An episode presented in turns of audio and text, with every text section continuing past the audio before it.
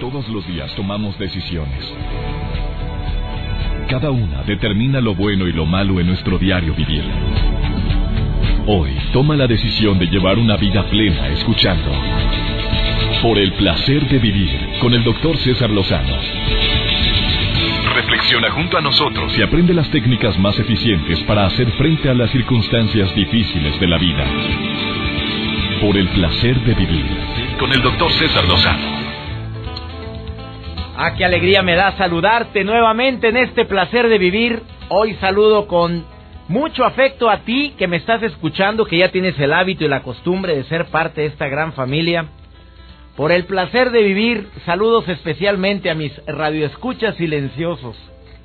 Hombres, mujeres, jóvenes, adolescentes y hasta niños en tantas partes del mundo que escuchan estos programas, ya sean a través de la señal directa de una estación de radio de las 35 ciudades, 35 estaciones donde tengo el honor de ser transmitido, en México, en Sudamérica, en los Estados Unidos, sino también a través del Internet, que los bajan los programas en mi página web, cesarlozano.com, los encuentras en iTunes y también los encuentras en el YouTube. No sabes cómo agradezco y, y me siento bendecido porque tengo este espacio en la radio.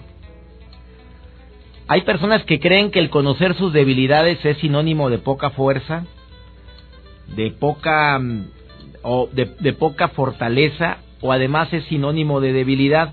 ¿Quién te dijo, hombre? Claro que no. El conocer tus debilidades te va a ayudar infinitamente. Puedes enfocarte en ellas o simple y sencillamente a saber y analizar y aceptar que somos vulnerables.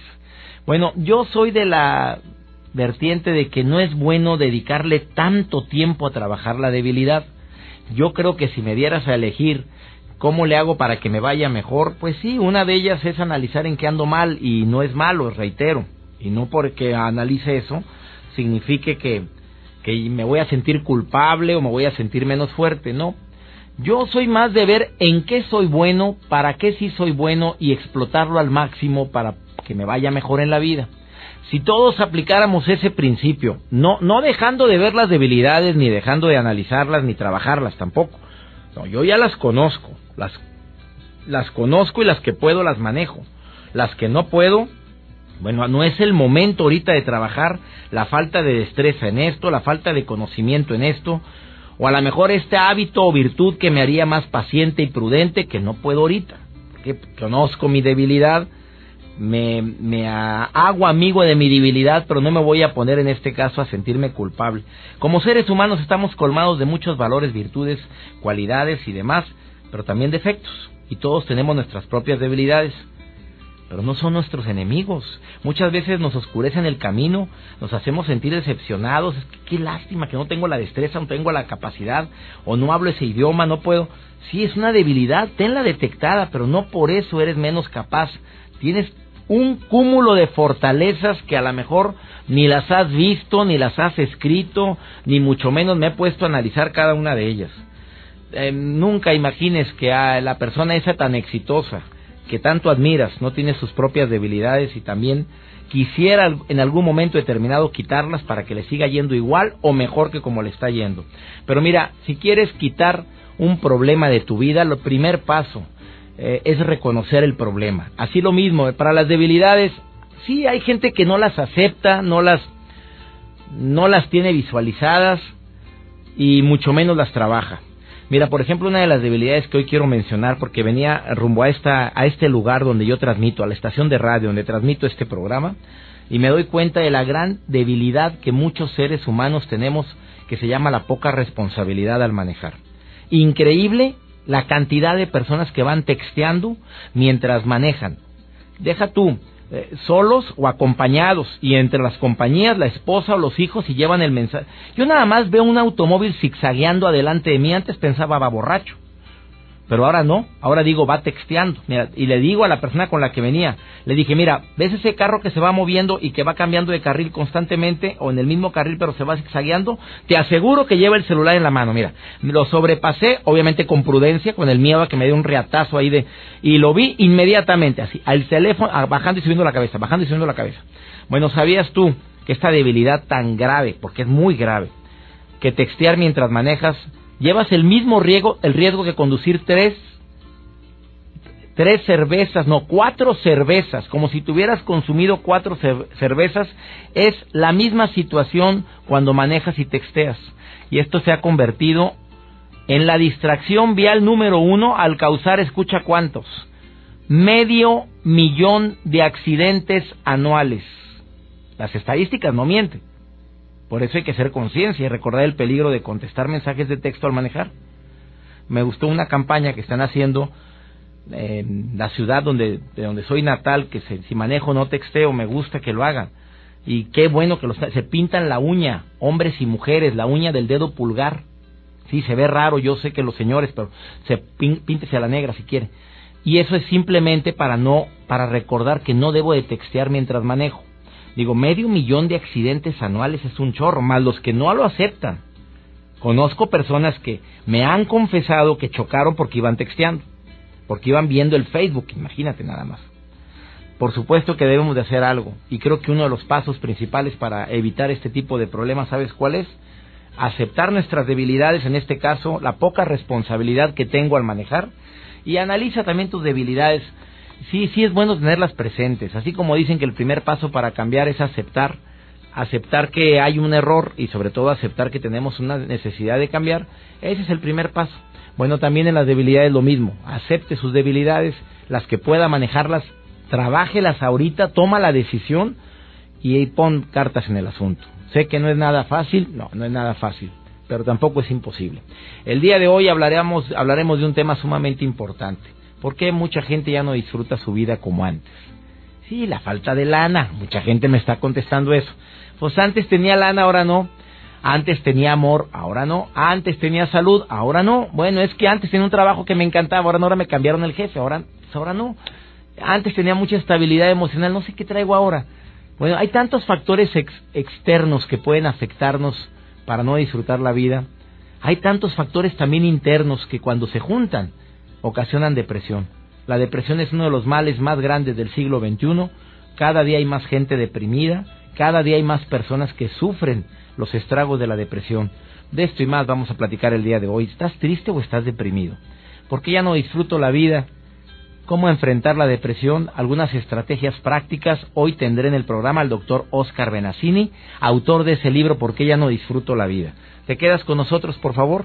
Hoy en el control del audio, Pepe Lara, le agradezco mucho que me esté apoyando, Cintia González, que me asiste en la producción de este programa, tu amigo César Lozano, todo el equipo que conformamos el placer de vivir, que somos los tres, pero se oye muy bonito.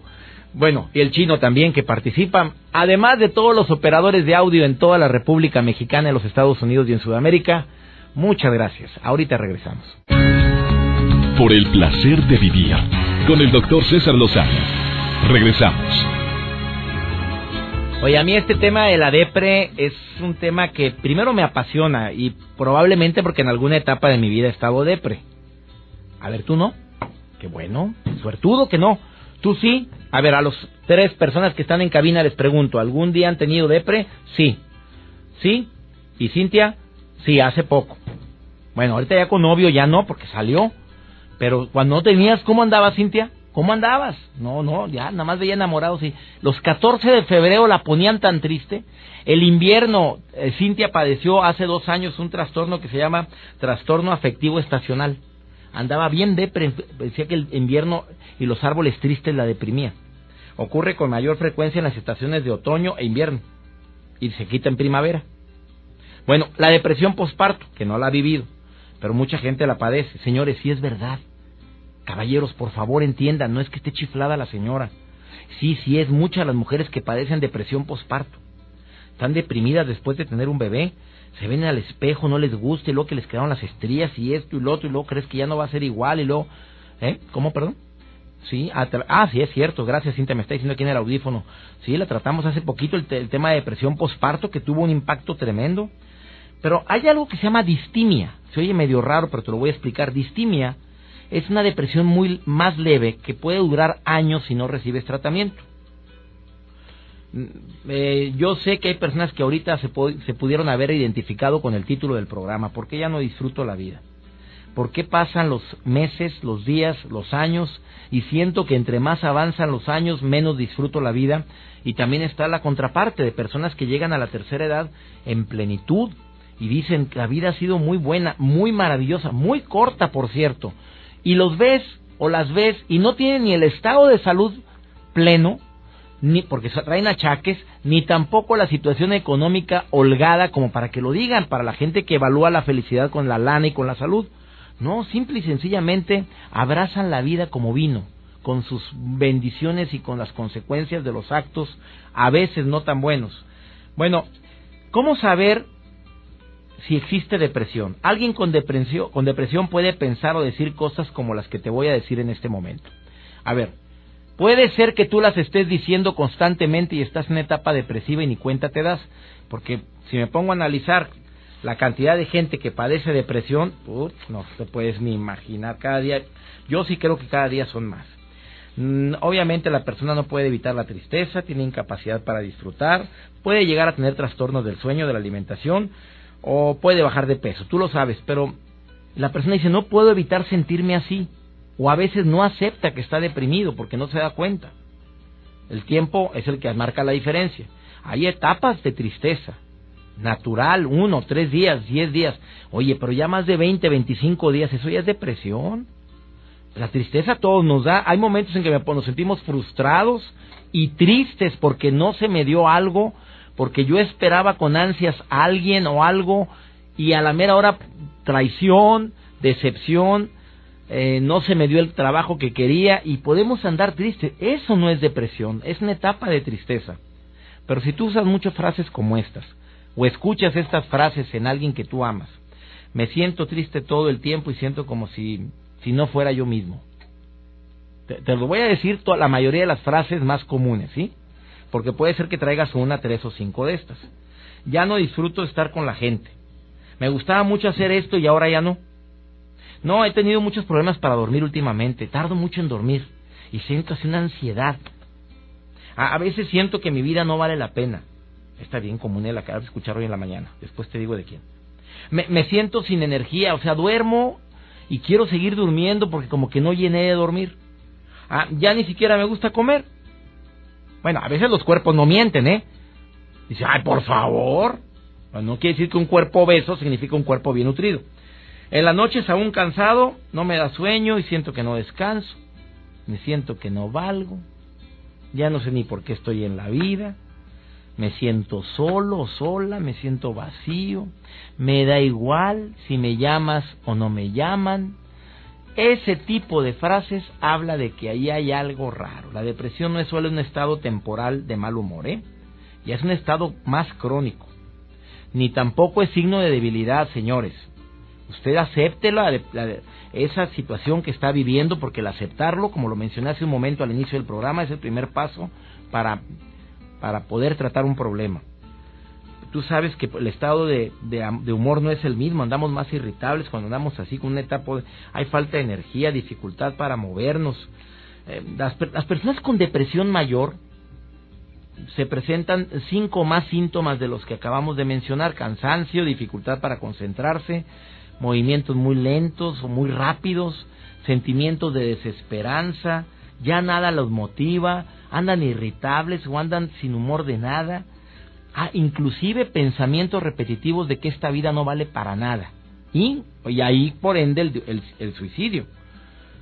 Si las personas tienen más de cinco, lo que acabo de decir ahorita, es una depresión mayor. O sea, hay, esto no son enchiladitas, papá, que esto es algo serio. Requiere tratamiento, requiere ayuda a esa persona. Eh, por supuesto que nadie queremos padecer este tipo de trastornos y sin embargo son muy comunes. ¿Algo puede hacer la gente que, que rodea a la persona deprimida? Sí. Aparte de si se puede una terapia, qué bueno. Pero no todos tienen alcance al psicólogo, al terapeuta, al psiquiatra. ¿Qué se puede hacer? Te lo digo después de esta plática que tengo con el doctor Oscar Benassini, que es autor del libro ¿Por qué ya no disfruto la vida?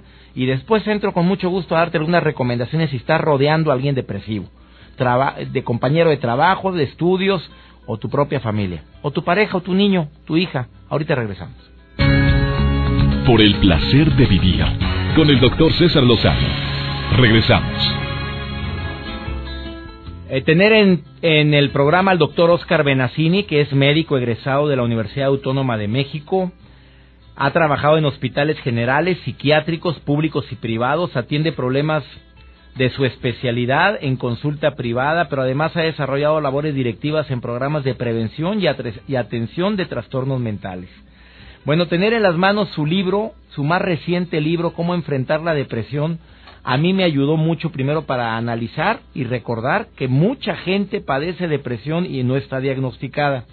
La gran diferencia entre tristeza y depresión, que hay gente que dice, estás depre, ¿es depre? Y además, ¿qué tanto influye la herencia? ¿Cómo poder manejar a una persona depresiva? Doctor Oscar Benassini, te saludo con mucho gusto, ¿cómo estás? Muy bien, gracias. ¿Y tú cómo estás? Muy bien, doctor. Muy, mm, con mucho gusto de oírte como siempre. Gracias. eh, qué buen libro hiciste, doctor Oscar. Muy agradecido, de verdad. Muy agradecido. Creo que este es un material de consulta. amable, yo creo. No, lo que, lo que pasa es que es un material que va a servir mucho a los terapeutas, a quienes sin querer, eh, mi querido doctor Oscar Benassini, se convierten en paño de lágrimas de muchas personas, porque yo creo que en un momento determinado todos damos terapia a los demás, no profesional, pero sí afectiva. Claro, todos escuchamos eventualmente, ¿no?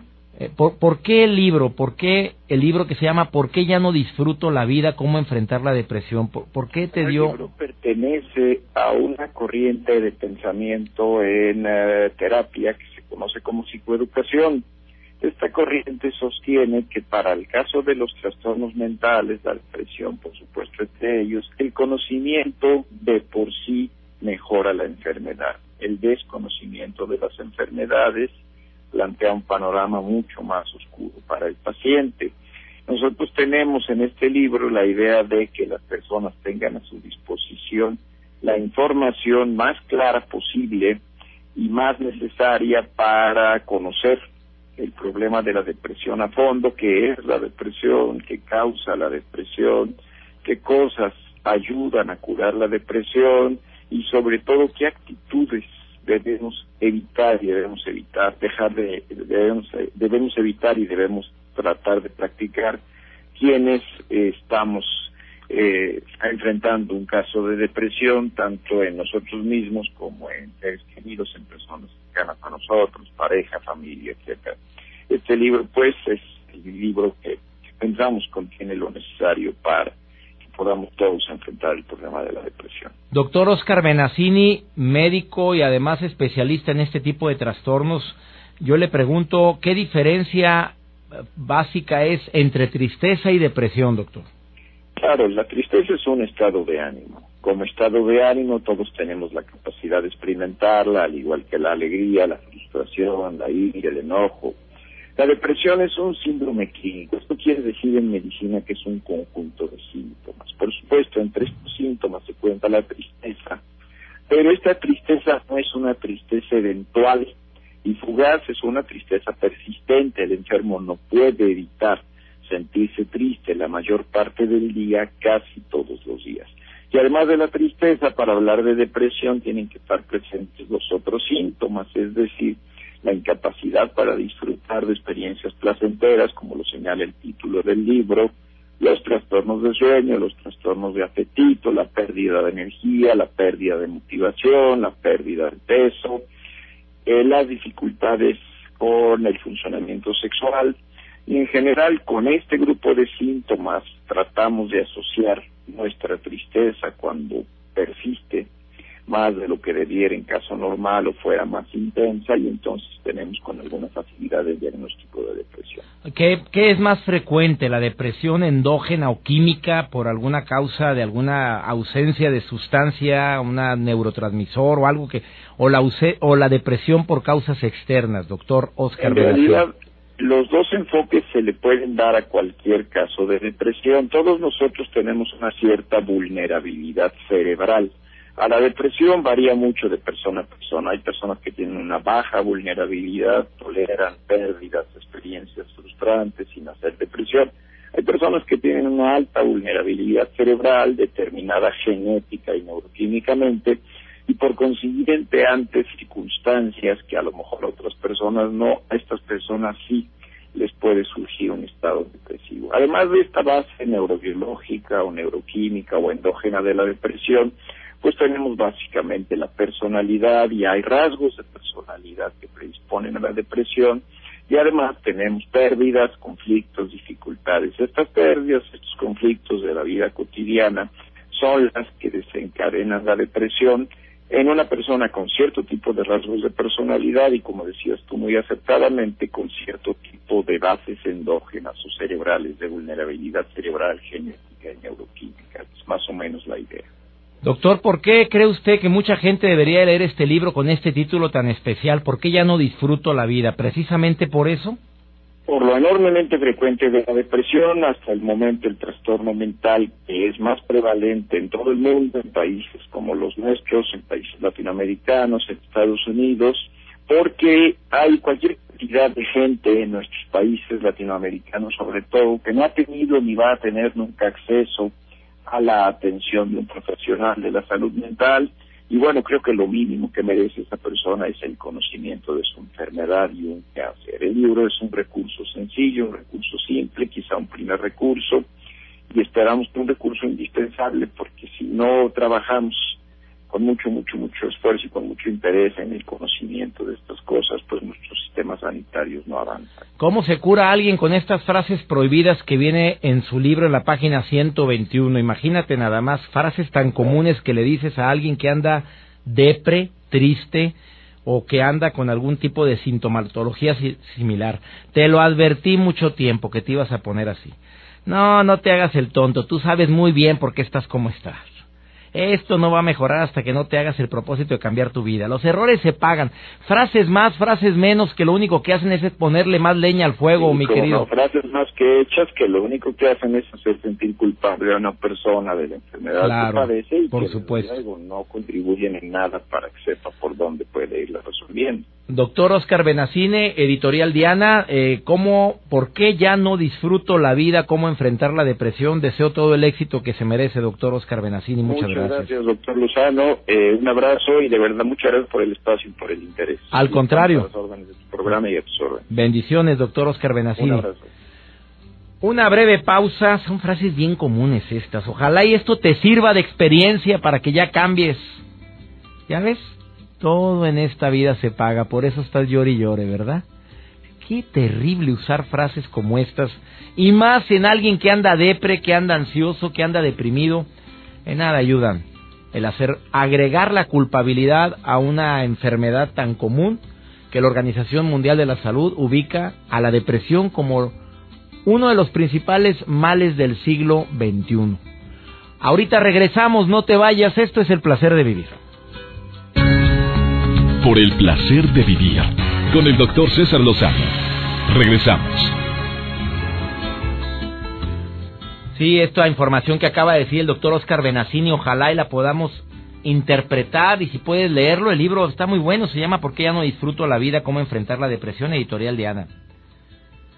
Eh, yo como amigo de alguien con depresión puedo hacer algo, tú como esposo, esposa de alguien que lo está viviendo, aparte de ver la posibilidad de que reciba terapia, que siempre es muy bueno, bueno, yo te recomiendo lo siguiente. Primero, acepta que la depresión es una enfermedad. La persona está enferma. No, no, no está ni chiflada, ni mucho menos, simplemente es el, la conclusión, como lo dijo Oscar Benacini hace un momento, de una serie de situaciones que ha vivido, porque aparte ya estaba agüitado y luego todavía se lo cortan en el amor. Oye, pues o ya estaba bien, bien fregado, bien triste y luego todavía lo corren de la chamba, pues eso fue lo que derramó el vaso, eso fue lo que lo enfermó. Ah, pase tiempo, intente pasar más tiempo con la persona. Bueno, si él o ella lo acepta, porque a veces no quieren estar con nadie, pero por favor vigílalo, a distancia prudente. Y si no, bueno, no vengo, pero vengo en una hora a ver cómo estás. Bueno, te llamo mañana. Bueno, voy a venir mañana en la mañana. Que sepa que que me estoy preocupando por ti. Y sobre todo también evita hablar solamente de la depresión y de sus síntomas. Si lo vas a visitar, ¿cómo te sientes? ¿Sigues triste? De veras. Ay, hombre, sí te ves bien triste. No, pues ya, si no estaba triste esa mañana, ya leíste en la torre con tanto, tampoco vas a cambiar. ánimo, no, no pasa nada. No, tampoco, tampoco, porque no falta. Eso cae regordo, por cierto. Eh, eh, pide a la persona deprimida que, que ayude en las tareas que sí están en sus capacidades. ¿Por qué? Porque mi madre siempre decía, el, el movimiento es la mejor actividad que puedes tener, es lo mejor que puedes hacer, que perdón, cuando las cosas van, van mal. La vida es movimiento, decía mi Oye, que me cortó tal, ah, ah, ayúdeme a barrer aquí. Mamá, ¿pero qué no hice hoy? Y andale, bájeme aquellas cajas y ayúdeme a acomodarlas nuevamente porque está todo el mugreo ahí adentro. Y me ponía en friega cuando andaba bien depre. Sí, sí, sí, mm, a su manera, ¿eh? Así era ella. Por supuesto que si no quiere hacer ejercicio porque no está de humor, puedes llevarlo a caminar. Bueno, vamos a caminar aquí afuera. Es que no tengo ganas de nada más a, nada más a caminar aquí al parque. Si hay parque, a ver cómo está el parque, vayan a saltar ahí más deprimido. No respondas con irritabilidad al mal genio que tiene la persona así. O no empieza a discutir con un depresivo. Hoy escogiste. Estás viendo la tempestad y no tincas estás viendo al pobre hombre o a la pobre mujer toda deprimida, te pones a discutir de que no fue verde, era azul, era azul, acuérdate, era azul. Pues va, está bien, era azul y ya, si quieres el que tú quieras. Em, no esperes que la persona deprimida tampoco haga mucho. Si es una enfermedad real, severa. Eh, te, te, recomiendo estos puntos, estos tips que pueden ayudarte. Pero si puedes, si tienes la facilidad para, para ayudar a la persona con, con terapia, alguien que lo pueda escuchar profesionalmente, qué maravilla. Ojalá y se pueda. Em, ya me envían una pausa comercial tan rápido. Fíjate, 15% de la población de los países del primer mundo ha padecido o padece o padecerá la depresión, en aunque sea en un episodio de su vida, pero eh, depresión mayor, ¿eh? 15%. Y para México esta cifra se estima entre un 9 y 12%, o sea, vamos en aumento comparado con otros países, bueno, no hemos llegado todavía a lo peor, pero vieras en bullying, primer lugar mundial en bullying, qué bonito. Nomás eso nos faltaba. Primer lugar mundial en obesidad infantil y próximamente primer mundial, primer lugar mundial en obesidad general. Y si nos vamos a materia de educación, bueno, a llorar se ha dicho. Bueno, por si fuera poco, pues todavía con estos problemas de depresión, y por otro lado nos publican, por eso no estamos tan bajos, de que México es uno de los países donde más felicidad encuentras. Qué increíble, ¿eh? Hay mucho deprimido, pero también hay gente muy feliz. Una breve pausa, no te vayas. Ah, no, no voy a pausa, espérame yo. Vamos con mi querida amiga Mónica Cruz por el placer de recordar que la vida es como un espectáculo. Te saludo con mucho gusto, Mónica, ¿cómo estás? Por el placer de vivir presenta ¿Qué podemos aprender de la vida de los famosos? Por el placer de saber que la vida es un espectáculo. Con Mónica Cruz. Gracias, doctor César Lozano, y a ustedes por su amable atención también muchísimas gracias. Yo soy Mónica Cruz y de verdad me da muchísimo gusto recibirlos una vez más en Por el placer de saber que la vida es un espectáculo. Hoy les quiero compartir que tuve la oportunidad de platicar vía telefónica con Beto Cuevas, líder y vocalista del grupo La Ley, que tenían más de 10 años de no estar juntos y nuevamente regresan a la escena musical. Ya los vimos en Viña del Mar, los vimos en el Festival Vive Latino, pero pues fíjense que tuve la oportunidad de platicar con Beto Cuevas acerca de, de cómo ve su vida, no nada más como artista, sino a nivel personal. Y también tuve la oportunidad de platicar con él de una frase que me encantó, que él la dijo en una entrevista, volvimos con el valor de dejar el pasado atrás. ¿Cuántos de nosotros no vivimos anclados en el pasado? Vamos a escuchar qué fue lo que me platicó Beto Cuevas. Que nada es para siempre y que hay que disfrutar de los pequeños grandes detalles que te da la vida. A veces puede ser una sonrisa de un niño o alguien que, se acerca a ti y te dice gracias por eh, tal y tal canción que escribiste porque me ayudó en un momento en que fue muy difícil para mí. Entonces cuando, cuando escuchas a gente decirte cosas como esas, realmente se te llena el corazón y, y, te, y te das cuenta de que realmente lo que has hecho ha, sido un aporte, no solamente para ti en tu satisfacción personal como artista, sino un aporte, ¿entiendes?, para la sociedad, para la gente que de repente toma esta canción, la interpreta, la, la, la, mete en su corazón y la hace como, como parte sanadora de su propia vida. Eso es una cosa maravillosa y yo le agradezco a todo el público que tenga esa sensibilidad para permitirnos a nosotros a través de la música entrar en sus corazones y, y crear cambios que sean positivos para ellos. Nosotros vivimos en un mundo donde, donde nos quedamos muchas veces anclados en el pasado, anclados en, en los logros pasados y nos olvidamos de vivir el presente. Y el presente realmente es la única realidad que tenemos. Así que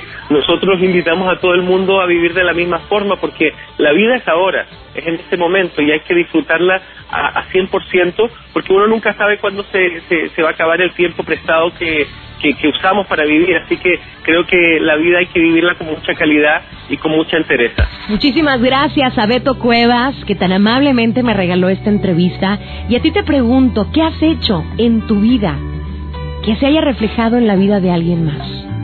Yo creo que ahora es tiempo de hacer un alto en tu camino y de crear una diferencia.